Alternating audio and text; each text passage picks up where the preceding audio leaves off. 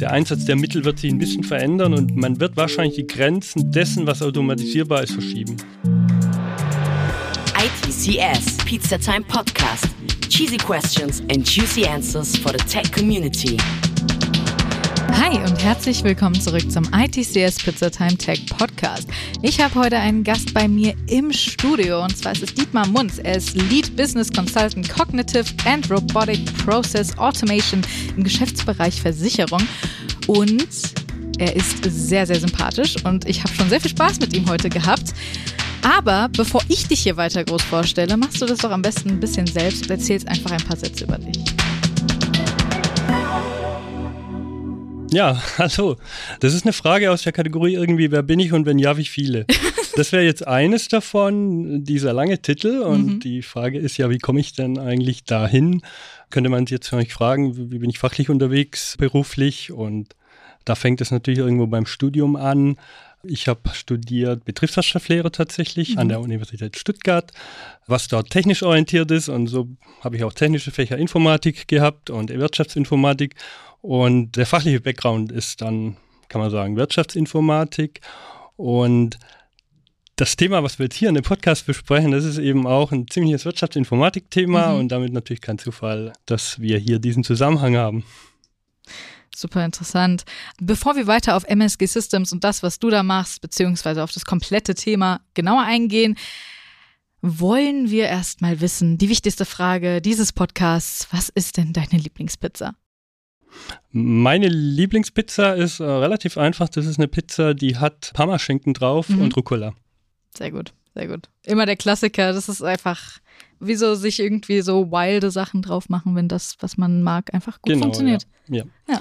ja. Wobei Pizza jetzt auch aus dem italienischen Bereich nicht unbedingt so meine äh, primäre mhm.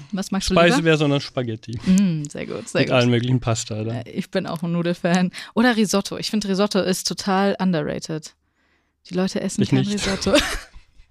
ist doch schön, wie unterschiedlich Geschmäcker sind, oder nicht? finde ich immer wieder schön. Okay, unter dem Begriff Prozessautomatisierung, worum es hier ja geht und wie ihr es wahrscheinlich auch schon im Titel gelesen habt, können sich gehe ich davon aus, die meisten was vorstellen. Aber wie definiert ihr das und was bedeutet es bei euch? Ja, also wenn wir über Prozessautomatisierung reden, dann sollten wir den äh, Begriff ein bisschen einengen, weil Prozessautomatisierung vom Begriff her ist ein bisschen arg allgemein. Ähm, mhm. Da würde man sich wahrscheinlich immer was äh, darunter vorstellen können, aber äh, vielleicht nimmt man den Begriff ein bisschen auseinander, nämlich in die zwei Teilbegriffe. Das eine ist die Automatisierung, die ist noch relativ klar. Ähm, da geht es darum, dass wir eben äh, manuelle Prozesse durch Technologieeinsatz ersetzen und die äh, Motivation hinter der Automatisierung ist auch klar. Das ist in der Regel, dass man natürlich manuelle Arbeit ersetzen möchte und damit eben günstiger unterwegs ist, also die Kosten senkt zum Beispiel, das ist äh, ein Effizienzthema. Das andere Thema ist aber auch, dass man automatisieren möchte und das speziell im Kontext Prozessautomatisierung, um schneller zu sein. Das mhm. ist eine Sache und das andere ist auch fehlerfreier mhm. ist auch so eine Motivation. Es gibt noch so eine Randmotivation in der ganzen Thematik. Wir kommen, glaube ich, in dem Podcast noch ein bisschen drauf, dass man auch ein bisschen Transparenz erhöhen möchte, also auch sehen möchte, was tatsächlich abgeht. Mhm. Das ist das bei der Automatisierung. Und wir reden hier jetzt aber auch von der Automatisierung durch ähm, IT, also Informationstechnik. Mhm. Man könnte auch Automatisierung in der Produktion oder sowas mit Robotern, äh, ja. also mit tatsächlichen Robotern nehmen, aber wir reden jetzt hier mal von Informationstechnologie. Und der andere Teil des Begriffs ist eben der Prozess. Und der Prozess, also dieser Begriff ist jetzt tatsächlich auch ein bisschen belegt, sagen wir mal, aus der betriebswirtschaftlichen Organisationslehre. Und der kennzeichnet eben letztlich eine Prozesskette. Das ist also quasi eine Abfolge von Dingen, die man tun muss, um ein bestimmtes Ergebnis zu erreichen. Mhm. Hört sich jetzt auch noch relativ unspannend an, ist aber tatsächlich in der betriebswirtschaftlichen Organisationslehre ein großes Thema auch schon historisch gewesen. Also vor vielleicht 20 Jahren oder länger gab es den Begriff Prozessorganisation, da gab es ein gewisses Umdenken in den Organisationen. Vorher war nämlich relativ stark der Fokus auf, sagen wir mal, dass man eine Organisationsstruktur aufbaut. Da kommt eben das her mit den Abteilungen, mit den Bereichen. Also das heißt, da sind dann äh, so Einheiten entstanden und auch hierarchische Koordination meistens. Also da gibt es eine Abteilung, einen Bereich drüber, einen Geschäftsbereich darüber und so weiter. Man hat aber dann eben gemerkt, dass es nicht unbedingt, sagen wir mal, ökonomisch mhm. ist, insbesondere eben nicht Richtung dem, wofür eigentlich die Organisation da ist, nämlich die soll ja irgendwas herstellen, irgendein mhm. Ergebnis liefern. Und da ist eben da ein bisschen das Umdenken gekommen, war früher natürlich auch schon da, dass man eben sich ganz stark eben überlegt, was sind eigentlich die Prozessketten? Mhm. Das heißt, was ist eigentlich das, was ein Kunde zum Beispiel von einem Unternehmen möchte und was muss ich tun, in welcher Abfolge, damit eben das, was er haben möchte, bestmöglich erfüllt wird. Und Betriebswirtschaft ist klar, bestmöglich dann natürlich auch gerne möglichst produktiv, also mhm. möglichst wenig Kosten und möglichst hohe Leistung. Und mit dieser Prozessdenke kam dann eben irgendwann auch mal die Problematik, dass diese einzelnen Prozessschritte, von denen wir reden in der Prozesskette, dass die natürlich alle irgendwie einzelne IT-Systeme mhm. möglicherweise erfüllen, aber diese IT-Systeme eben über diese Prozesskette nicht integriert sind. Das ist also eine Problematik und wenn die halt über die Prozesskette nicht integriert sind, dann habe ich irgendwo dazwischen einen Medienbruch beispielsweise mhm. und wo es sowas ist, da sitzt dann ein Mensch. Mhm.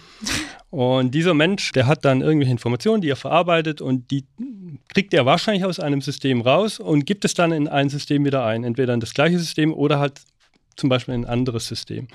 Und wenn es ein anderes System ist über die Prozesskette, da ist eben genau die äh, Problematik da bei der Prozessautomatisierung im engeren Sinn, so wir jetzt den Begriff hier verwenden, dass wir ja einzelne IT-Systeme, die erstmal nicht integriert sind, quasi über die Prozesskette integrieren müssen und quasi verhindern müssen, dass da Medienbrüche passieren und ein Mensch einfache Eintipptätigkeiten oder mhm. sowas nur übernimmt. Das ist mal so grundsätzlich die Motivation hinter dem Begriff. Das klingt alles schon super interessant. Aber wie kamst du speziell in den Bereich? Du hast dir erzählt, was du studiert hast und sowas. Und wie bist du dann am Ende wirklich dahin gekommen? Genau, da merkt man jetzt auch schon quasi an dem, was ich sage, da ist natürlich jetzt ein interdisziplinärer Ansatz mhm. irgendwie ganz von Vorteil. Das heißt, ich habe bei der Prozessautomatisierung zum einen ein IT-Thema ähm, und ich habe eben ein betriebswirtschaftliches Organisationsthema. Und als Wirtschaftsinformatiker und speziell jetzt mit den Ausrichtungen, die ich gemacht habe, ist das natürlich schon mal grundsätzlich etwas, was ich gesucht habe. Mhm. Und wie kommt man in den Bereich? Das ist ähm, jetzt, wir reden jetzt hier zum Beispiel, wo ich angefangen habe, in der Versicherung. Da ist klassisch zum Beispiel die Betriebsorganisation einer Versicherung so der Bereich, der sich genau mit der Thematik befasst. Die Betriebsorganisation rein historisch ist natürlich auch erstmal eher betriebswirtschaftlich getrieben gewesen, aber mit zunehmender IT-Durchdringung eben kam genau da dann die Frage eben auf, wie kann ich tatsächlich meinen Betrieb so organisieren, dass ich möglichst automatisiert unterwegs bin. Mhm. Du bist ja schon auch ein bisschen länger in diesem Bereich, das heißt, du hast auch sämtliche Entwicklungen miterlebt und auch selbst gesehen. Wie hat sich dieser Bereich entwickelt? Du hast ja auch gerade schon ein bisschen Einblick in die Geschichte gegeben, aber da geh da gerne noch mal ein bisschen mehr drauf ein. Ja, gerne. Also da kann man sagen, im Bereich der Organisation, also das, was ich hier gerade schon gesagt habe, dieses Thema Prozessorganisation, also sich eine Prozesskette ausrichten und so weiter, das hat natürlich nochmal an Fahrt gewonnen. Mhm. Also das ist jetzt, sagen wir mal, Standarddenken äh, geworden. Und eben dieser Fokus auf diese Prozesse hat sich insgesamt verstärkt. Und das ist jetzt auch so allgemeines Denken in Prozessen. Und im Bereich der IT ist es dann so, da haben wir natürlich viele Entwicklungen im Bereich der mhm. IT. Ich würde jetzt nur ein paar aufgreifen, die vielleicht da in dem Zusammenhang noch ein bisschen relevant sind. Das eine ist, dass tatsächlich dedizierte Software entwickelt wurde, die genau das Thema Prozessautomatisierung in dem Sinne, wie ich es vorhin quasi erklärt habe, tatsächlich adressieren. Also die sagen, ja klar, ich habe hier das Problem, ich muss einzelne IT-Systeme über die Prozesskette integrieren und wie mache ich das? Und da sind dann, also früher gab es da noch nicht so die dedizierten Systeme. Die ersten Anfänge waren so Workflow Management, das war glaube ich, noch vor der Jahrtausendwende. Und da kamen jetzt äh, neuere Systeme, die sich tatsächlich viel stärker noch mit der Thematik eben auseinandersetzen und die dann also auf den Markt kamen. Und ich glaube, wir reden dann auch nochmal über diese Art von Systemen, die jetzt kommen und die jetzt natürlich äh, für den Prozessautomatisierer das Leben natürlich jetzt ähm, auch vereinfachen sollen. Das ist das. Das heißt, man hat jetzt viel mehr Möglichkeiten mhm. und man kann auch viel schneller jetzt Prozessautomatisierung machen. Das ist auch ganz wichtig, weil auch Flexibilität zum Beispiel beim Optimieren von Prozessen eine Rolle spielt. Was jetzt auch natürlich noch dazugekommen ist, ist, dass jetzt, sagen wir mal, diese Integration über die Prozesskette war früher wahrscheinlich auch eher mal das Denken, dass man sagt, ich konzentriere mich mal auf mein Unternehmen und ich gucke mal, was kommt von außen rein und was geht raus und was dann da außen passiert, ist mir nicht mehr ganz so wichtig. und das hat natürlich jetzt auch äh, durch viel stärkere Vernetzungsmöglichkeiten natürlich sich auch verändert. Das heißt, die Unternehmensgrenzen verschwimmen auch. Mhm. Die eine Unternehmensgrenze, die natürlich schon verschwimmt, ist natürlich der Kunde, der zu Hause am Rechner sitzt und seine Bestellungen zum Beispiel tätigt bei Amazon oder ähnliches. Das heißt, auch der verwendet Systeme quasi, die ich mit integrieren muss. Mhm, stimmt. Ja. Und das ist so der B2C-Bereich, also Business to Customer. Business to Business natürlich ähnliche Entwicklung, also jetzt Zulieferer zu Abnehmer und ähnliches. Oder im Versicherungsbereich zum Beispiel Rückversicherer zum Erstversicherer. Mhm. Auch da gibt es stärkere Tendenzen, dass es da Vernetzungen gibt. Du hast ja gerade auch schon Versicherung erwähnt, deswegen kommen wir damit super auch in die nächste Frage, um mal ein bisschen konkreter in deinen Arbeitsalltag zu kommen. Wie automatisiert man denn den Bereich Versicherungen? Du hast bestimmt ein paar Beispiele mitgebracht. Was waren so die Herausforderungen von euch? Es ist ja auch immer interessant, von Fehlern zu lernen. Und was waren eure Erfolge? Konkret bei mir, meine erste Thematik in der Betriebsorganisation einer Versicherung war eben das Thema Arbeitssteuerung. Mhm. Und was ist Arbeitssteuerung? Also Begriff Arbeitssteuerung ist im Versicherungsbereich, glaube ich, eher so der übliche Begriff. Da geht es letztlich darum, ich habe Sachbearbeiter einer Versicherung, ich habe operative Aufgaben, also ich muss den Versicherungsvertrag verwalten, ich muss ihn polisieren oder ähnliche Dinge. Und bei der Arbeitssteuerung geht es letztlich darum, all die Fälle, die da quasi auftauchen, zum richtigen Sachbearbeiter zu bringen.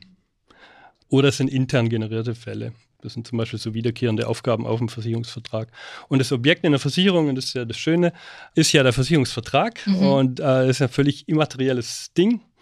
Und so ein immaterielles Ding ist natürlich wunderbar äh, digitalisierbar. Und deswegen haben Versicherungen auch relativ früh schon angefangen mit Automatisierung und Digitalisierung. Das steht da dahinter.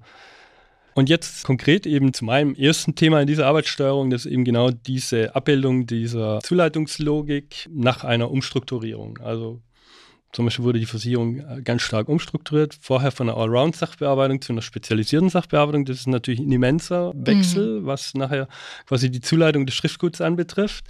Und da musste dann eben die Geschäftslogik komplett geändert werden. Also nach dieser Spezialisierung ist ja das Erkennen des Kundenwunsches noch wichtiger geworden. Und da muss man mal schauen, was so eine Versicherung an Kundenwünschen jeden Tag bekommt. Das müssen jetzt keine Briefe sein, aber es sind nach wie vor auch Briefe. Mhm. Es gibt verschiedene Eingangswege, es gibt E-Mail, es gibt hoffentlich auch Formulare. Das wäre natürlich noch der, der, beste Weg, aber man muss, wenn man jetzt heute von Prozessautomatisierung redet, im Prinzip da noch auf alles vorbereitet sein. Mhm. Das heißt, ich habe nach wie vor das Scannen, ich habe nach wie vor unstrukturierte Briefe, ich habe Formulare und da sieht man schon, das ist eine relativ hohe Vielfalt. Und in dem Bereich, wo ich war, war es zum Beispiel so, dass wir am Tag ungefähr 50.000 Fälle hatten. Also 50.000 solcher Fälle, da, von denen ich rede. Davon ungefähr 20.000 extern, also von extern reinkommt. Und jetzt waren die nicht alle so schwer zu erkennen, also insbesondere die internen waren natürlich einfacher, weil die hat man ja intern generiert, da kann mhm. man ja mhm. schon beim Generieren sagen, was es ist. Aber die externen sind natürlich da schon ein bisschen die Herausforderung und da muss man sagen, ich glaube, das waren so die Hälfte, kann man sagen, unstrukturierte Kundenbriefe oder E-Mails. Mhm. Die Erkennung läuft natürlich dann so ab. Das System muss den Brief lesen. Also mhm. wenn er gescannt wurde, ist natürlich ein OCR drüber gelaufen und dann habe ich quasi digital meinen Text und jetzt muss das System eben diesen Text erkennen. Und als ich das gemacht habe, war jetzt KI noch kein so ein großes Thema. Es mhm. war auch noch kein maschinelles Thema, sondern man ist statistisch rangegangen. Man hat einfach Worthäufigkeiten angeschaut man hat tatsächlich das System angelernt. Das würde man auch heute noch machen.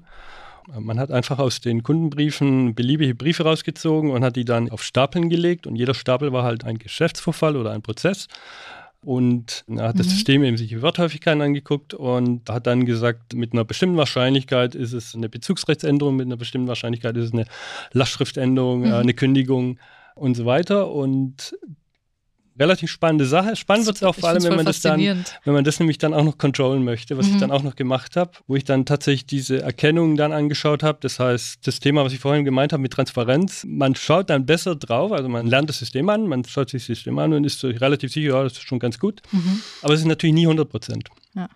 Das heißt, 100% deswegen, weil schon die Erkennung irgendwie ein Problem macht. Zum Beispiel handschriftliche Briefe, soll es ja auch noch geben, oh äh, waren tatsächlich schwer erkennbar. Die waren nicht äh, hoffnungslos, aber die waren schon, ja. allerdings war der Anteil auch eher gering. Ja. Und maschinengeschriebene Briefe natürlich ein bisschen einfacher, aber auch da können Fehler natürlich passieren. Und dann kann man eben das Ganze auch nochmal controllen, was wir dann damals zum Beispiel auch aufgesetzt haben. Wir haben dann geschaut, die Briefe sind dann zum bestimmten Sachbearbeiter gegangen und hat der Sachbearbeiter sie tatsächlich abschließend bearbeitet oder hat er sie dann weitergeleitet? Mhm. Und dann kann man mal schauen, ob bestimmte Dinge, die von vorne kommen, quasi häufiger weitergeleitet werden. Und das ist natürlich ein Hinweis darauf, dass vielleicht auch was nicht stimmt, entweder mit der Zuleitungslogik oder mit eben der Erkennungslogik. Das sind so Themen, die man da hat. Und da habe ich jetzt auch schon gestreift, quasi das Thema Prozesscontrolling. Mhm. Also quasi als ein Teilthema der Prozessautomatisierung oder ihr Bruder und Schwester, ja. sage ich mal der beiden Themen, weil bei Prozessautomatisierung ist man im operativen Bereich, da passiert tatsächlich was. Bei Prozesscontrolling ist man im dispositiven Bereich, da mhm. schaut man sich an, was geht da eigentlich ab. Und die Daten, die man sich daraus holt, sollen natürlich entscheidungsunterstützend sein. Entscheidungsunterstützend könnte sein, dass ich sage, ja, ich muss an der Stelle noch ein bisschen nachjustieren oder sowas mhm. in der Richtung. Oder ich habe da irgendwo einen Fehler. Deswegen ist auch eben die Transparenz relativ wichtig. Bruder und Schwester habe ich gesagt, meistens ist es so, dass wenn ich Prozessautomatisierung mache, ich auch irgendwo ein Prozesstransparenzthema habe oder umgekehrt. Ich komme, glaube ich, nachher noch äh, bei den konkreten Systemen ein bisschen darauf zurück, wie die teilweise da vorgehen. Bei dem Beispiel, das ist quasi so ein bisschen die Mutter der Prozessautomatisierung, weil ich habe schon gesagt, es ist alles digitalisiert, ich habe Dokumentenmanagement, ich habe vor allem und ganz entscheidend, ich habe Arbeitskörbe. Mhm. Das heißt, die Sachbearbeiter haben ihre Arbeitskörbe und ich kann die dazu leiten, äh, die, die Fälle und ich kann auch gucken, ob die Fälle irgendwie weitergeleitet werden oder ob die sehr häufig weitergeleitet werden oder ähnliche Dinge. Und ich kann halt auch in diese Postkörbe irgendwelche Funktionalitäten einbauen, die sich zum Beispiel auf die Weiterleitung oder sowas beziehen, was wir damals auch gemacht haben.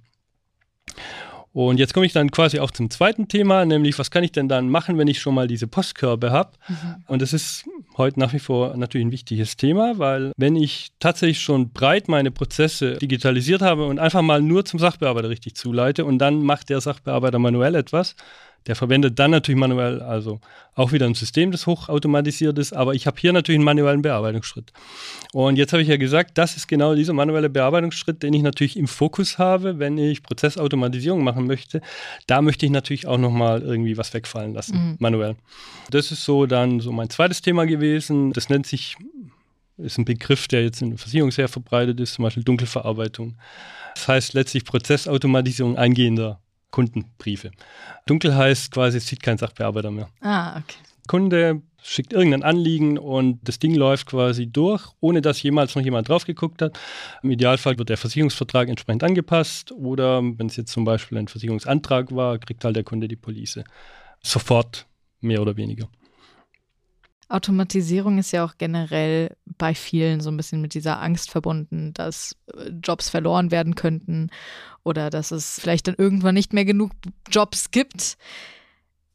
Wie gehst du damit um oder wie geht ihr damit um und wie siehst du diese ganze Thematik? Ja, das ist eine sehr interessante Frage. Also Automatisierung, das bringt quasi schon das Wort mit, ist klar, ist natürlich damit verbunden, dass ich weniger menschliche Arbeit brauche völlig klar. Äh, wenn ich automatisiere, fallen menschliche Tätigkeiten weg. Das Wegfallen von manueller Arbeit ist eine Sache, aber ich möchte vor allem kundenorientierter werden. Das heißt, ich schraube eigentlich auch in der Leistungs-, also in dem, in dem Teiler ähm, Produktivität, steht ja irgendwie oben Leistung, unten Kosten. Ich senke die Kosten, ist schon mal gut, aber ich erhöhe auch die Leistung.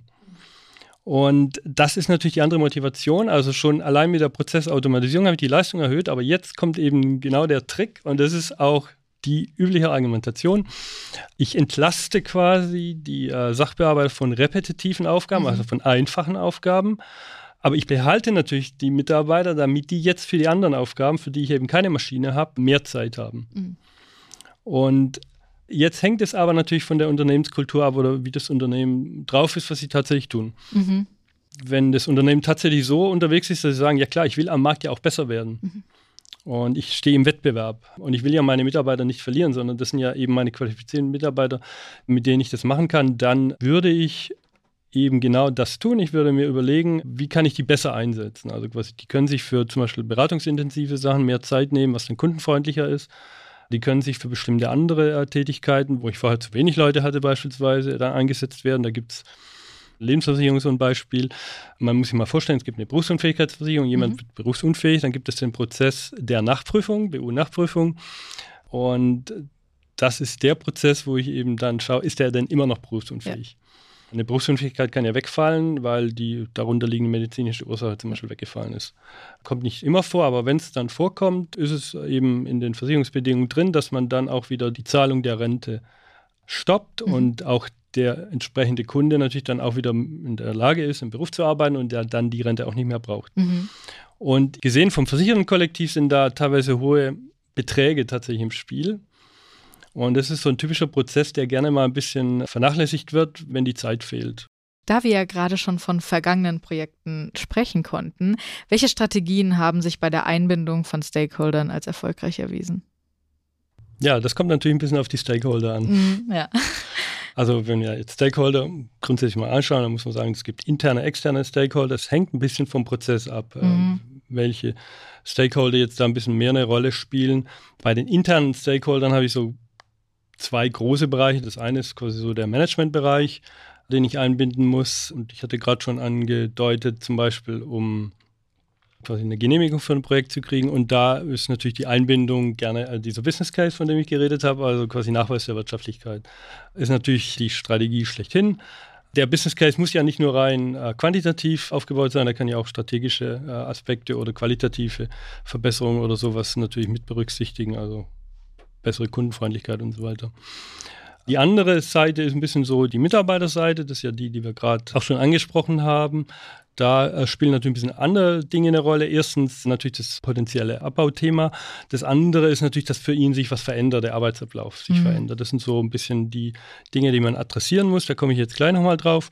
Bei den externen Stakeholdern, da kommt es ein bisschen auf den Prozess an.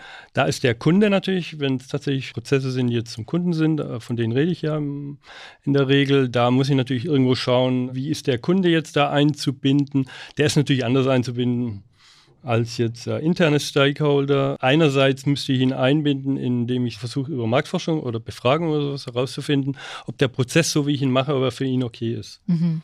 Das kann ich über Befragungen machen. Habe ich zum Beispiel auch so ein Projekt gehabt, wo ich quasi tatsächlich zu bestimmten Prozessen, immer wenn der Prozess mit dem Kunden abgelaufen ist, danach eine Befragung hatte.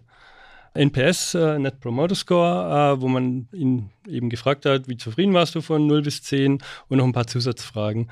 Und diese zusätzlichen Informationen zum Prozess habe ich quasi dann an Prozessinformationen vorbeigeführt und versucht herauszufinden, ob denn bestimmte Dinge im Prozess tatsächlich ankommen beim Kunden. Das ist äh, eine Möglichkeit, wo man dann indirekt versucht, quasi den Stakeholder Kunde irgendwie anzubinden. Mhm. Das andere ist natürlich, dass man irgendwie Werbung betreibt.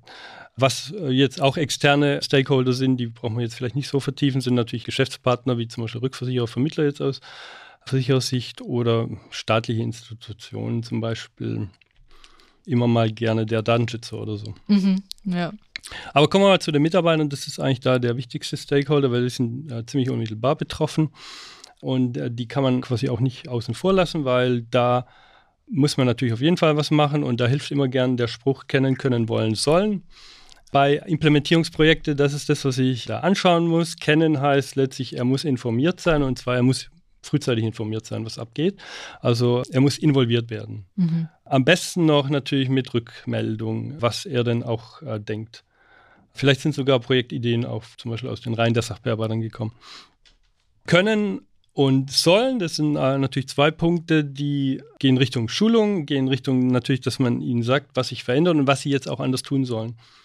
Je nachdem, wie der Prozess geändert wird. Äh, Im Bereich der Versicherung macht man da zum Beispiel Arbeitsanweisungen. Mhm. So ein Klassiker, da schreibt man dann rein, das und das muss da und da gemacht werden und das macht man, indem man das und das tut. Da ist quasi das Können und das Sollen schon in einem drin. Also die Dinger muss man dann schreiben, äh, wenn man den Prozess ändert und quasi die Änderung dessen, was der Sachbearbeiter jetzt machen muss oder worauf er quasi sich einstellen muss, nämlich dass da bestimmte Dinge an ihm vorbei zum Beispiel gehen und dass er das halt wissen muss. Und das Wollen ist ein bisschen eben das interessante Thema. Da haben wir ja gerade schon diese Ängste angesprochen. Und das ist jetzt auch, sagen wir mal, das schwierige Thema. Da muss eben tatsächlich glaubwürdig rüberkommen, dass die Entlassung, äh, Entlastung von repetitiven Aufgaben natürlich für ihn von Vorteil ist und dass er eben dann auch zum Beispiel sich auf strategische Aufgaben konzentrieren kann. Mhm. Und hoffentlich ist es auch das, was für ihn erstrebenswert ja. ist. Wir haben schon ein bisschen über die Vergangenheit geredet, aber wir wollen natürlich auch ganz gerne mal in die Zukunft schauen. Also packen wir jetzt mal unsere metaphorische Kristallkugel aus und ich frage mal, Wie denkst du, wird sich das ganze Thema Prozessautomatisierung in der Zukunft entwickeln? Also die, die eine Entwicklungsrichtung, die ich da sehen würde, das ist jetzt eben diese Überschrift intelligente Automatisierung. Mhm. Da wird es wahrscheinlich so sein, dass wir, also es ist klar, dass das Thema Prozessautomatisierung historisch, so wie ich es gesagt habe, gerade quasi noch sich verstärkt. Also wir sind eigentlich gerade noch in der Mitte eines, sagen wir mal, Wandlungsprozesses. Bestimmte Bereiche sind ja schon weiter, andere mhm. sind weniger weit. Das heißt, grundsätzlich wird das hier weitergehen. Aber der Einsatz der Mittel wird sich ein bisschen verändern und man wird wahrscheinlich die Grenzen dessen, was automatisierbar ist, verschieben. Mhm. Weil bisher ist es so, dass man bei der Automatisierung in der Regel mit relativ klaren Regeln arbeiten muss. Man hat äh, klare Regeln und man braucht klare Daten. Und das war das, was ich ja vorhin gemeint habe mit Aussteuerung. Wenn ich die nicht mehr habe, muss ich aussteuern. Mhm. Da muss ich den Menschen das machen lassen. Und jetzt kann sein, dass ich einfach nur, wenn ich jetzt ein komplexeres Regelwerk aufbaue, dass ich da noch ein bisschen was rausholen kann. Aber irgendwann ist auch das Regelwerk zu komplex für denjenigen, der das Regelwerk machen soll. Ich weiß, wovon ich da rede. Und da kommen wir eben jetzt in den Bereich rein, der jetzt unter der Überschrift Künstliche Intelligenz natürlich mhm. verortet ist. Da muss ich teilweise jetzt schon die Maschine Dinge tun lassen, wo ich sage, da weiß ich nicht mehr so ganz genau, was der da tut. Mhm. Aber er hat äh, eben mit einer bestimmten Wahrscheinlichkeit tatsächlich richtige Entscheidungen. Und da komme ich quasi bei diesem Regelwerk in so einen unscharfen Bereich rein, wo ich mhm. zum Beispiel auch mit Wahrscheinlichkeiten arbeiten muss. Oder die maschinellen Lernalgorithmen sind ja letztlich äh, auf Wahrscheinlichkeiten oftmals beruhend. Und da kann es sein, dass ich sage, die Automatisierung geht in die Richtung, wo ich sage, ich lasse auch unscharfe Dinge zu. Und das andere ist, dass wahrscheinlich die Automatisierung auch stärker lernend sein wird. Man muss eben das Feedback quasi da nochmal reinnehmen. Und ich hatte ja vorhin schon eigentlich ein Beispiel genannt, nämlich war eigentlich auch schon Feedback lernen, was ich damals mhm. gemacht habe bei dieser Arbeitssteuerung, wo ich gesagt habe, äh, wenn ich jetzt vorne dachte, ein bestimmtes Schriftgut muss zu einem bestimmten Sachbearbeiter, typischerweise wird es immer weitergeleitet, dann merke ich, ah, da ist irgendwie wo was falsch gelaufen und jetzt müsste ich einen Feedback-Prozess machen. Den wollte ich damals machen, bin ich nicht mehr dazugekommen. Aber genau das ist ja dann das Thema, wo ich sage, okay, da muss jetzt das System selber lernen und merken, ah, da ist wohl ein Fehler und irgendwo anders ist es besser aufgehoben. Und im Idealfall korrigiert es sich selber. Mhm. Klingt spooky, aber äh, das ist eben dieser KI-Bereich, wo hier tatsächlich die Richtung hingehen kann. Und das andere, was wir sehen werden, ist, ich habe vorhin ja genannt, die neue dedizierte Software, für die Prozessautomatisierung. Wahrscheinlich wird man für die Prozessautomatisierung einen ganzen äh, Baukasten an solcher Software verwenden. Mhm. Das ist auch schon unter dem Begriff Hyperautomatisierung firmiert das schon. Und äh, da wird man wahrscheinlich mehrere Automatisierungstechnologien dann tatsächlich kombinieren. RPA wäre ja dann eines, kommen wir, glaube ich, gleich noch dazu. Was auch noch ein Thema ist, und das ist eben jetzt der zunehmenden Komplexität geschuldet, wenn ich immer mehr automatisiere, muss man ja schon sehen, erzeuge ich natürlich ein ziemlich äh, komplexes Systemumfeld. Mhm. Ich habe überall Regelwerke, die zum Beispiel irgendwelche Zuleitungen machen und so weiter. Und es ist relativ verteilt über die Prozesskette. Ich generiere hier natürlich zusätzliche Komplexitäten des Systems rein. Und das muss ich irgendwie beherrschbar halten. Und da ist natürlich dann wieder Prozesscontrolling eben so ein Thema und da gibt es ja dann eben auch dedizierte Software, die jetzt zum Beispiel Process Mining oder, oder, ähnliche Software, die da wahrscheinlich eben dann auch in Bedeutung zunehmen. Ja. Ja, du hast ja gerade schon APA und Process Mining erwähnt und dann gibt es noch BPM oder BPM und LLM. Bei BPM sprechen wir gerade nicht von Beats per Minute vom Herzen, sondern du kannst jetzt uns einen kleinen Überblick darüber geben, wofür denn diese einzelnen Begriffe so stehen und was sie so für eine Bedeutung haben. Ja, das sind, also immer im Informationstechnologiebereich sind die Begriffe natürlich nie scharf. Mhm. Also BPM ist jetzt Business Process Management. Das ist so ein bisschen, sagen wir mal, der ältere Begriff und der ist eher der Begriff, wo ich sagen würde, das ist ein bisschen der allgemeinere Begriff, das ist tatsächlich allgemein gesagt dedizierte Software, um Business Process Management zu unterstützen. Mhm.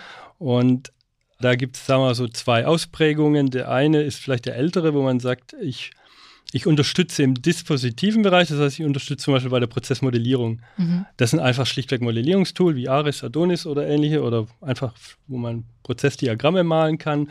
Im Idealfall kann man die sogar noch ein bisschen simulieren oder sowas. Aber da bin ich im äh, dispositiven Bereich. man würde jetzt heute eher dann noch die Software reinnehmen, die dann tatsächlich auch operativ automatisiert.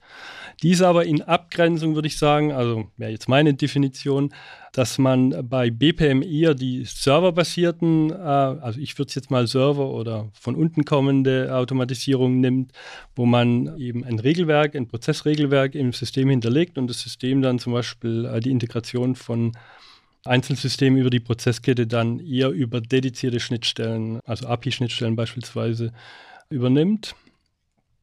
Und das ist dann in Abgrenzung zu RPA, das ist ein bisschen ein neuerer Ansatz. Das ist eigentlich der mehr so von oben kommende, würde ich mhm. sagen, der jetzt eher so die Client-Sicht hat.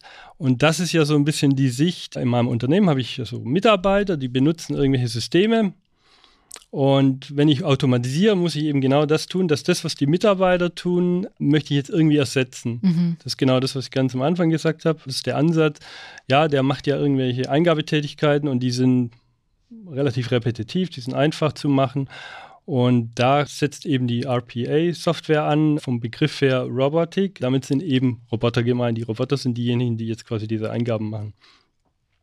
Und die Software muss natürlich auch diese Eingabeprozesse modellieren können. Die müssen jetzt natürlich vor allem diese Anbindung der Systeme unterstützen. Das heißt, sie muss quasi aus irgendwelchen Fenstern Daten auslesen können und muss in irgendwelche andere Fenster Daten eingeben können.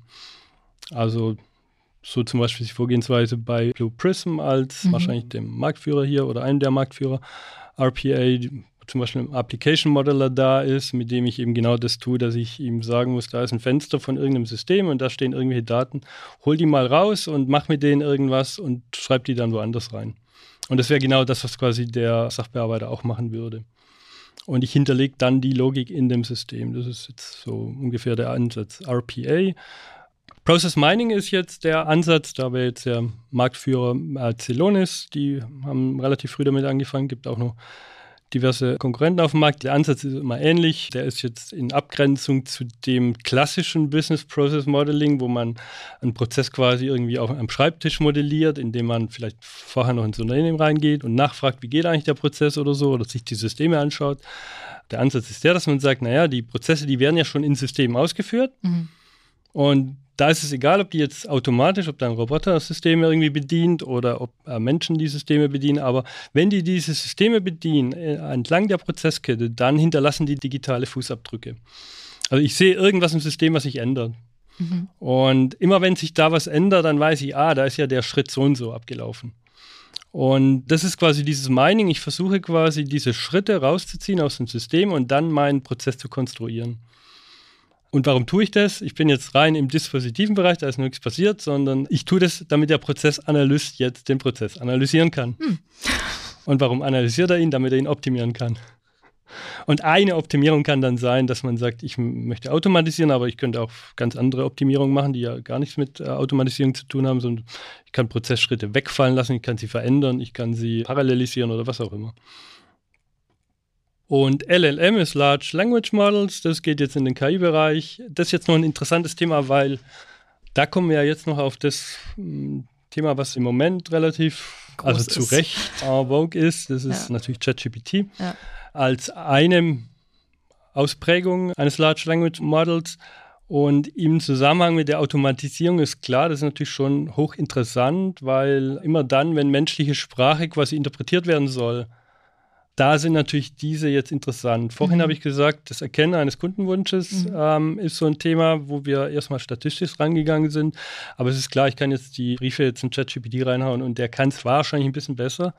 Der kann vielleicht sogar auch handgeschriebene Sachen erkennen. Na, da braucht er natürlich auch eine OCR vorher, ja. aber er hat eine höhere Erkennungswahrscheinlichkeit. Und was ChatGPT beispielsweise auch kann, ich meine, da könnte ich auch einen kompletten Podcast, glaube ich, machen, kann tatsächlich auch Datenextraktion machen. Also ich könnte mhm. zum Beispiel irgendeinen Brief da reingeben und sagen, du, irgendwo in dem Brief, da steht ein Nachname, ein Vorname und eine Versicherungsnummer, hol die mir mal in eine Tabelle raus kriegt er tatsächlich hin. Und das ist eigentlich die Datenextraktion, die ich sonst mühsam modellieren muss. Da muss ich zum Beispiel sagen, wenn ich ein Internetformular habe, ist es einfach, da weiß ich, ich habe ein Eingabefeld, da kann nur ja. irgendwie was drinstehen. Wenn ich aus dem Brief das rausholen muss oder aus einer E-Mail, da bin ich dann schon relativ schnell lost. Ja.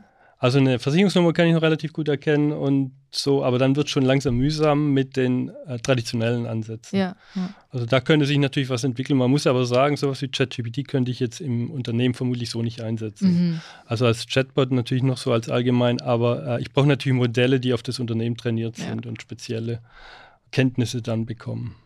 Ja, auf jeden Fall. Man kann nicht über IT reden, ohne zum Beispiel über KI zu reden. Das haben wir gerade gemacht. Aber natürlich auch über Cloud. Das ist auch ein sehr beliebtes und sehr präsentes Thema. In der ganzen Prozessautomatisierung ist Cloud bestimmt auch Thema oder mal mit dabei, oder? Ja, das ist natürlich ein Thema, das ist auch bei der MSG ein, ein ganz starkes Thema, ist generell ein großes Thema, ist jetzt aber aus Sicht der Prozessautomatisierung tatsächlich erstmal, würde ich sagen, ein rein architektonisches Thema, Mhm. wo ich sage, okay, ich habe ja vorhin gesagt, die Prozessautomatisierung liegt ja irgendwie über diesen Systemen, die da jetzt irgendwie über die Prozesskette integriert werden sollen. Und da muss ich natürlich sehen, ich habe möglicherweise Systeme, die in der Cloud sind, Ja. die ich da schlichtweg integrieren kann. Und dann ist natürlich alles, was gut ist, also was die Cloud gut macht, wie Skalierbarkeit, transaktionsbasierte Preise, Outsourcing oder sowas natürlich ein Thema, wo ich sage, ja, das ist dann natürlich schon gut, wenn ich das mit einbinden kann. Und äh, oftmals haben auch Cloud-Anwendungen zum Beispiel besser standardisierte Schnittstellen, sodass die Anbindbarkeit möglicherweise besser ist. Das ist so ein bisschen ein architektonisches Thema. Da ist es jetzt vielleicht nicht ganz so spannend. Spannender ist es eher, wenn ich sage, aha, die Cloud-Sache ist ja nicht nur ein rein architektonisches Thema, wo es um Skalierbarkeit geht oder sowas, sondern da gibt es jetzt auch so ein bisschen das Thema Ökosysteme, Vernetzung. Das heißt, das, was ich ganz am Anfang gesagt habe, diese Unternehmensgrenzen verschwimmen zunehmend. Das heißt, ich kann jetzt den Prozess auch quasi nicht nur rein aufs Unternehmen bezogen betrachten, sondern ich kann auch ein bisschen drüber hinausdenken. Da passieren ja Außendinge. Das heißt, außen werden zum Beispiel Daten erhoben, die ich für meinen Prozess gut verwenden kann. Wie läuft denn so eine Implementierung der Automatisierung ab? Das ist natürlich ein Thema, da kannst du wahrscheinlich auch noch mal einen ganzen Podcast drüber machen. Aber so ein ungefährer Abriss, so ein ungefähres Gefühl davon, wie das denn so ablaufen kann und Ja. auch tut. Also, wenn wir jetzt quasi aus Sicht des Beraters schauen, müssen wir sagen, aus unserer Sicht ist natürlich eine Prozessautomatisierung bei einem Kunden grundsätzlich immer ein kundenspezifisches Thema. Mhm, total. Ja. Erstens, weil die Systemlandschaft in der Regel irgendwie ein spezifisches Thema ist und weil auch die Prozesse natürlich irgendwie unterschiedlich sind. Wir versuchen natürlich Best-Practice-Ansätze zu fahren. Ist klar, wir haben zum Beispiel ein äh, sehr hohes äh, Branchen-Know-how im Mhm. Bereich Versicherung, auch andere Bereiche und können da natürlich dann auch Wiederverwendbarkeit machen, aber prinzipiell ist alles relativ kundenspezifisch. Und das heißt letztlich, man muss sich anschauen, Mhm. und äh, man muss dann individuelle Lösungen mehr oder weniger machen. Die andere Sache ist natürlich dann, als Berater äh, hängt es auch ganz stark davon ab, was der Kunde gerade für einen Bedarf hat. Ja. Idealtypisch wären natürlich so Tätigkeitsfelder, wo ich sage, da bin ich irgendwo vor der Implementierung. Und vor der Implementierung, da muss ich zum Beispiel eine Analyse-Potenzialbewertung machen. Da geht es darum, die richtigen Prozesse zu finden, zu finden, ah, da ist Automatisierungspotenzial und da kann ich tatsächlich auch was heben. Mhm. Also da kriege ich einen positiven Business Case hin. Da kann man natürlich unterstützen. Dann kommen wir jetzt in den Bereich Proof of Concept, Proof of Value. Also Proof of Value erstmal, dann Proof of Concept, wo man sagt, ja, dann könnte man prototypisch schon mal was umsetzen oder ich weiß zumindest schon mal, in welche Richtung ich gehen kann. Also zum Beispiel, ob ein RPA-Ansatz der richtige ist oder andere Ansätze oder eine Kombination von Ansätzen. Das hängt eben jetzt ganz stark von den Prozessen ab und von dem, was da noch zu automatisieren ist. Zweiter Punkt ist natürlich die konkrete Implementierung. Wenn ich jetzt zum Beispiel Blue Prism als RPA-Tool einsetze, dann haben wir entsprechend eben Entwicklungs-Know-how, wo wir dann tatsächlich auch die konkrete Umsetzung dann unterstützen. Und das sind so die zwei wichtigsten Tätigkeitsfelder. Und dann gibt es natürlich auch noch dieses nach der Implementierung. Also im Idealfall haben wir vielleicht eine Roadmap auch schon erstellt, wo wir dann auch sagen, da gibt es vielleicht nächste Schritte. Und wir unterstützen dann eben auch die nächsten Schritte. Weitere äh, Themen, die wir da haben, sind natürlich, dass wir auch natürlich dabei unterstützen, das Ganze organisatorisch im Unternehmen zu implementieren. Also beispielsweise ist für so eine RPA, wenn man den Weg gehen möchte, ist, macht es möglicherweise Sinn, dass man sagt, ich etabliere da ein Kompetenzcenter. Unternehmen dann das alles koordiniert. Das Profil eines Business Consultants bei MSG fände ich jetzt mal interessant, denn ich kann mir vorstellen, dass einige hier zugehört haben bisher und sich gedacht haben, das ist alles so unglaublich interessant. Was müsste ich denn mitbringen, um das auch zu machen? Willst du uns da mal so ein Gefühl für geben? Was muss man denn können? Was muss man denn mitbringen, wenn man auch Business Consultant bei MSG werden will? Ja, also es ist so, dass wir natürlich grundsätzlich da einen relativ hohen Bedarf haben. Also mhm. das heißt, äh, wir haben hier unterschiedliche spannende Aufgaben, habe ich hier, glaube ich, schon ein bisschen das Spektrum auch gezeigt. Äh, kommt ein bisschen drauf an, auch was die Nachfrage ist. Und bei uns kann im Prinzip jeder anfangen, der entweder also ein Neuanfänger oder auch der langjährige Berufserfahrung hat. Das heißt, da ist prinzipiell jeder angesprochen. Und was sind so Anforderungen an Business Consultant? Das ist natürlich von der Studienrichtung oder von der Fachrichtung, habe ich schon angedeutet, das ist natürlich mhm. Informatikrichtung oder eben auch äh, Mathematik, Naturwissenschaften oder sowas mit entsprechendem IT-Know-how. Ideal natürlich auch Wirtschaftsinformatik oder eben dann je nachdem ähm, stärker betriebswirtschaftliche äh, Ausrichtung oder sowas. Aber natürlich MSG ist jetzt tendenziell ein IT-Beratungsunternehmen. Das heißt, irgendwo IT-Know-how ist natürlich immer von Vorteil. Also Studium oder vergleichbare Ausbildung natürlich. Ja, und ansonsten natürlich ja, Leidenschaft für die Digitalisierung, für technologischen Fortschritt und künstliche Intelligenz. Ich denke, das haben sehr viele. Ich glaube, das ist generell auch einfach so das Ding überhaupt und ich stelle es mir super cool vor, dann wirklich in so einem Beruf zu arbeiten und aktiv daran mitzuarbeiten, an den Themen, über die alle momentan auch sprechen. Habt ihr sonst noch irgendwelche offenen Stellen bei euch? Hast du vielleicht noch ein paar, die du einfach so raushauen kannst? Ähm, ja, ich habe konkret mitgebracht zwei äh, mhm. Stellenausschreibungen, die könnten wir vielleicht anhängen, aber ja. ich habe auf jeden Fall, wir verlinken, glaube ich, wir machen Links an den yes, Podcast, wo genau. man eben auf unsere Karriereseite gehen kann, wo man dann auch eine Stellensuche machen kann. Entweder ist es eben Bereich Prozessautomatisierung oder in anderen Bereichen bei der MSG. Ja, ihr findet alle Links dazu in der Beschreibung, generell alle Links zu MSG. Aber jetzt kommen wir noch mal ein bisschen zu dir persönlich. Und zwar stellen wir natürlich immer die Frage, ob du auch einen Lieblingspodcast hast oder Podcasts generell hörst. Und ich sage immer mit dazu, es ist nicht schlimm, hier wird niemand rausgeschickt, wenn man keine Podcasts hört. Vielleicht hast du auch generell Musiktipps, Filmtipps, Serientipps, irgendwas davon. Ähm, ja, nee, ich habe also tatsächlich ein paar Podcasts. Mhm. Die sind jetzt aber nicht unbedingt in dem Bereich. Das ja. eine ist eher jetzt ein YouTube-Kanal, ist aber prinzipiell eigentlich auch ein Podcast. Also ich glaube, der ist auch relativ bekannt, weiß ich nicht. Der ist im Bereich Spieltheorie angesiedelt. Mhm. Das ist Christian Rieck, mhm. derjenige, der einen Podcast macht. Das ist ein Spieltheoretiker. Ich glaube, der ist sogar hier in Frankfurt an der Uni tätig.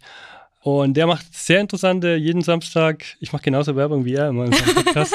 und er macht immer ein spieltheoretisches Thema. Also Spieltheorie, vielleicht noch ein kleiner Hinweis, ist auch aus dem Thema Betriebswirtschaft, Organisationslehre ein bisschen Thema, also rationale Entscheidungstheorie.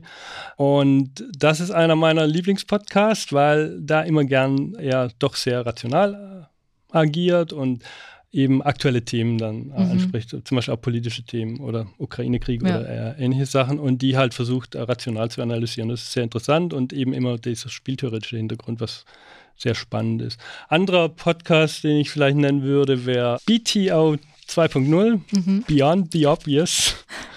Von Daniel Stelzer, das ist jetzt ein reiner Ökonomie-Podcast, der immer gern ein bisschen kritisch ist hinsichtlich zum Beispiel der aktuellen Wirtschaftspolitik oder sowas. Mhm. Ist jetzt so von der Ausrichtung ein bisschen eher liberal-konservativ und nörgelt gern ein bisschen, aber hat dann an der einen oder anderen Stelle schon recht. Achso, ja, und was man natürlich nicht vergessen kann, ist TED Talk. Ist TED Talk nicht irgendwie die Mutter aller Podcasts? Ich glaube schon. Also TED Talk ist so, ist so der Ort, wo Menschen einfach mal genau. ihre Gedanken loswerden können und ja, genau. Also da ist ein großes Spektrum an Themen. Ja, total. Äh, und äh, sehr interessante Themen, auch sehr viel psychologische Themen, die mich eigentlich immer am meisten interessieren. Mhm. Ja. Wohin würdest du diejenigen ZuhörerInnen verweisen, die jetzt Blut gerochen haben, Blut geleckt haben und jetzt total interessiert an diesem Thema sind und gerne mehr lernen wollen? Ja, interessanterweise könnte ich jetzt gar keine Buchvorschläge machen, weil ich glaube ich gerade auch gar nicht mehr so unterwegs bin, dass ich jetzt irgendwie Bücher darüber lese. Das ist ja irgendwas, was man noch im Studium macht. Und ja. wer jetzt da im Studium ist, der weiß sowieso besser, ja. was er da finden würde. Und ansonsten würde ich sagen, googeln und jetzt natürlich ChatGPT fragen ja. oder Bart. Ich habe auch die beiden äh, mal gefragt, die kennen sich also wirklich mit allem aus und auch mit Prozessautomatisierung. Und es ist sehr kompetent, was da kommt. Okay. Also äh, das ist sowieso also jetzt eine Informationsquelle, an der kommt man sowieso nicht mehr mhm. vorbei. Und die sollte man natürlich nutzen. Und also das ist jetzt mehr so dieser theoretische Teil, wo ich sagen würde, das ist ein bisschen so das Problem. Das andere, aber das ist vielleicht ein bisschen einfacher, wenn, was natürlich in dem Zusammenhang ja auch sehr interessant ist, ist natürlich über diese Systeme, von denen ich geredet habe, mhm. mehr zu wissen. Und da sind, muss man sagen, zumindest die, wo ich es ein bisschen besser weiß, wie, ich habe Celonis genannt, Blue Prism dort natürlich auf die Website gehen. Da ist schon sehr viel Information. Vor allem haben die relativ viel Online-Schulungen. Ah, cool. Die kann man umsonst schon mal zum Beispiel machen und man kann dann zum Beispiel auch eine Zertifizierung machen, online teilweise komplett. Da kostet dann vielleicht 100 bis 150 Mhm. Euro ein Zertifikat, immer noch günstiger als jetzt eine volle Schulung. Und da kann man sich die Systeme vielleicht auch mal einen Test halber oder so anschauen. Also das sind natürlich immer gute Quellen, wenn es jetzt darum geht, tatsächlich die Systeme am System zu lernen. Da sind die Anbieter schon relativ gut aufgestellt. Ist auf jeden Fall ein super guter Tipp. Hast du sonst noch irgendetwas, was Philosophisches, was Emotionales, was Rationales, was du unseren HörerInnen mit auf den Weg geben möchtest? Oh, ja, interessanterweise eine Kombination von allem drei. von allen dreien. Perfekt. Ja, wir haben äh, über Künstliche Intelligenz geredet. Und Mhm. ich glaube, ich habe schon vielleicht nur so ein bisschen angedeutet, auch Prozessautomatisierung ein bisschen, wo eigentlich das Ganze hingehen kann. Ja. Weil wir hatten vorher noch ein bisschen so diese Robots und es ist klar, wenn man jetzt ChatGPT oder so anguckt, da können wir sich denken, boah, ich glaube, wir können doch mehr die Menschen ersetzen Mhm. in Zukunft, als wir es gedacht hätten. Die Menschen sind vielleicht an der einen oder anderen Sache, die sie tun, gar nicht so einzigartig, wie sie dachten. Und das äh, sieht man ja, wenn man diese KI-Sachen jetzt anschaut, bei Dingen wie Komponieren von Musik. Man sieht es bei allem Juristischen. Ja. Und da wundert es mich nicht im juristischen Bereich, aber auch zum Beispiel im medizinischen Bereich, vor allem Allgemeinmedizin oder sowas. Da sind natürlich erhebliche Dinge, die sich da ändern können. Auch andere Dinge ändern sich. Also man kommt da nicht mehr dran vorbei, wie gesagt. Und man kann sich schon fragen, wofür das Ganze hin. Und wenn man da ein bisschen philosophisch oder so unterwegs sein möchte, geht, glaube ich, an Yuval Noah Harari nichts vorbei. Mhm. Weiß nicht, ob du den kennst. Das ist eigentlich ein Historiker, der sich aber jetzt sehr viel Gedanken gemacht hat darüber, wo alles auch hinführen kann. Und ein Thema ist eben KI. Und er hat drei Bücher geschrieben, ist schon relativ populär jetzt. Und man könnte mindestens zwei davon lesen. Also äh, sein erstes ist A Brief History of Human Mankind, ähm, eine kurze Geschichte der Menschheit. Das ist quasi nach hinten geschaut. Wie hat sich die Menschheit entwickelt seit vor 200 Millionen Jahren oder so, wo wir durch die Steppe in Afrika irgendwie Mhm. gerannt sind und wo wir jetzt heute stehen. Ja. Und, und dann wagt er eben den Ausblick nach vorne und das ist 21 Lektionen für das 21. Jahrhundert. Und da gibt es eben auch Teile, wo er darüber nachdenkt, wozu könnte das Ganze mit der KI noch führen. Man muss dazu sagen, er ist eher ein bisschen leicht pessimistisch angehaucht. also er ist nicht so der Utopist, sondern eher ein bisschen, hört sich immer ein bisschen dystopisch an. Also man muss da schon ein bisschen sattelfest sein, wenn man das liest, äh, weil es kann nämlich zum Beispiel einige Entwicklungen sein, dass die KI irgendwann uns tatsächlich ersetzt, weil Mhm. sie einfach besser ist und dann sogar und auch entscheiden, naja, wofür brauchen wir euch eigentlich noch? Und er sagt dann, es ist ähnlich wie das, was die Menschheit gemacht hat mit den Tieren. Stimmt. Oh, ja. Es Und- kam was Intelligenteres quasi, was ja, dann und die. äh, genau. Das ist auf jeden Fall zum Nachdenken. Das regt zum Nachdenken. Okay, an. gut, das war jetzt ein bisschen negativ. am Nee, ich find's, äh, ich find's voll interessant. Okay, also ich würde sagen, wie, wie heißen die beiden Bücher, die du besonders empfiehlst? Also eigentlich sind alle drei lesenswert. Also das erste ist Brief History of Human Mankind, das zweite ist Homo Deus. Also Mhm. da sagt er eigentlich, Mensch macht sich zu Gott. Mm, Das mhm. Ekel, also Ja. War ja schon alles absehbar. Äh, die Entwicklung hat auch schon früher angefangen, aber er macht immer mehr. Und das ist eben KI, wo er quasi seine geistigen Grenzen oder so ausweitet. Und es ist zum Beispiel auch Genetik an der Stelle. Also das sind so die Beispiele, die er bringt. Und das ist das zweite Buch, Homo Deus. Mhm. Da bewegt er sich ein bisschen so Richtung, also quasi, erstes Buch ist, wo kommen wir her, wo ist, Ja. warum sind wir da, wo wir jetzt sind. Das zweite ist, wo stehen wir denn jetzt Ja. gerade, also was ist jetzt gerade im Anflug und im dritten kommt dann eben so, was könnte jetzt im 21. Jahrhundert alles auf uns zukommen und da hebt er eben den warnenden Finger und das ist 21 Lektionen für das 21. Jahrhundert. Super interessant. Also Leute, ihr könnt uns gerne sagen, wenn ihr das gelesen habt. Ansonsten danke ich dir sehr, dass du hier warst. Es war sehr interessant und es hat viel Spaß gemacht. Und wie ich bereits gesagt habe, sämtliche Links findet ihr in der Beschreibung. Sämtliche Informationen, falls ihr jetzt total Lust habt, euch erstens weiter mit dem Thema auseinanderzusetzen, dann habt ihr hier sehr viele gute Tipps bekommen, wie ihr das machen könnt. Und falls ihr natürlich euch bei MSG bewerben möchtet, habt ihr da auch die Möglichkeit. Vielen Dank nochmal. Und ansonsten würde ich sagen, hören wir uns in der nächsten Episode. Bis dahin, tschüss. Tschüss. ITCS, Pizza Time Podcast.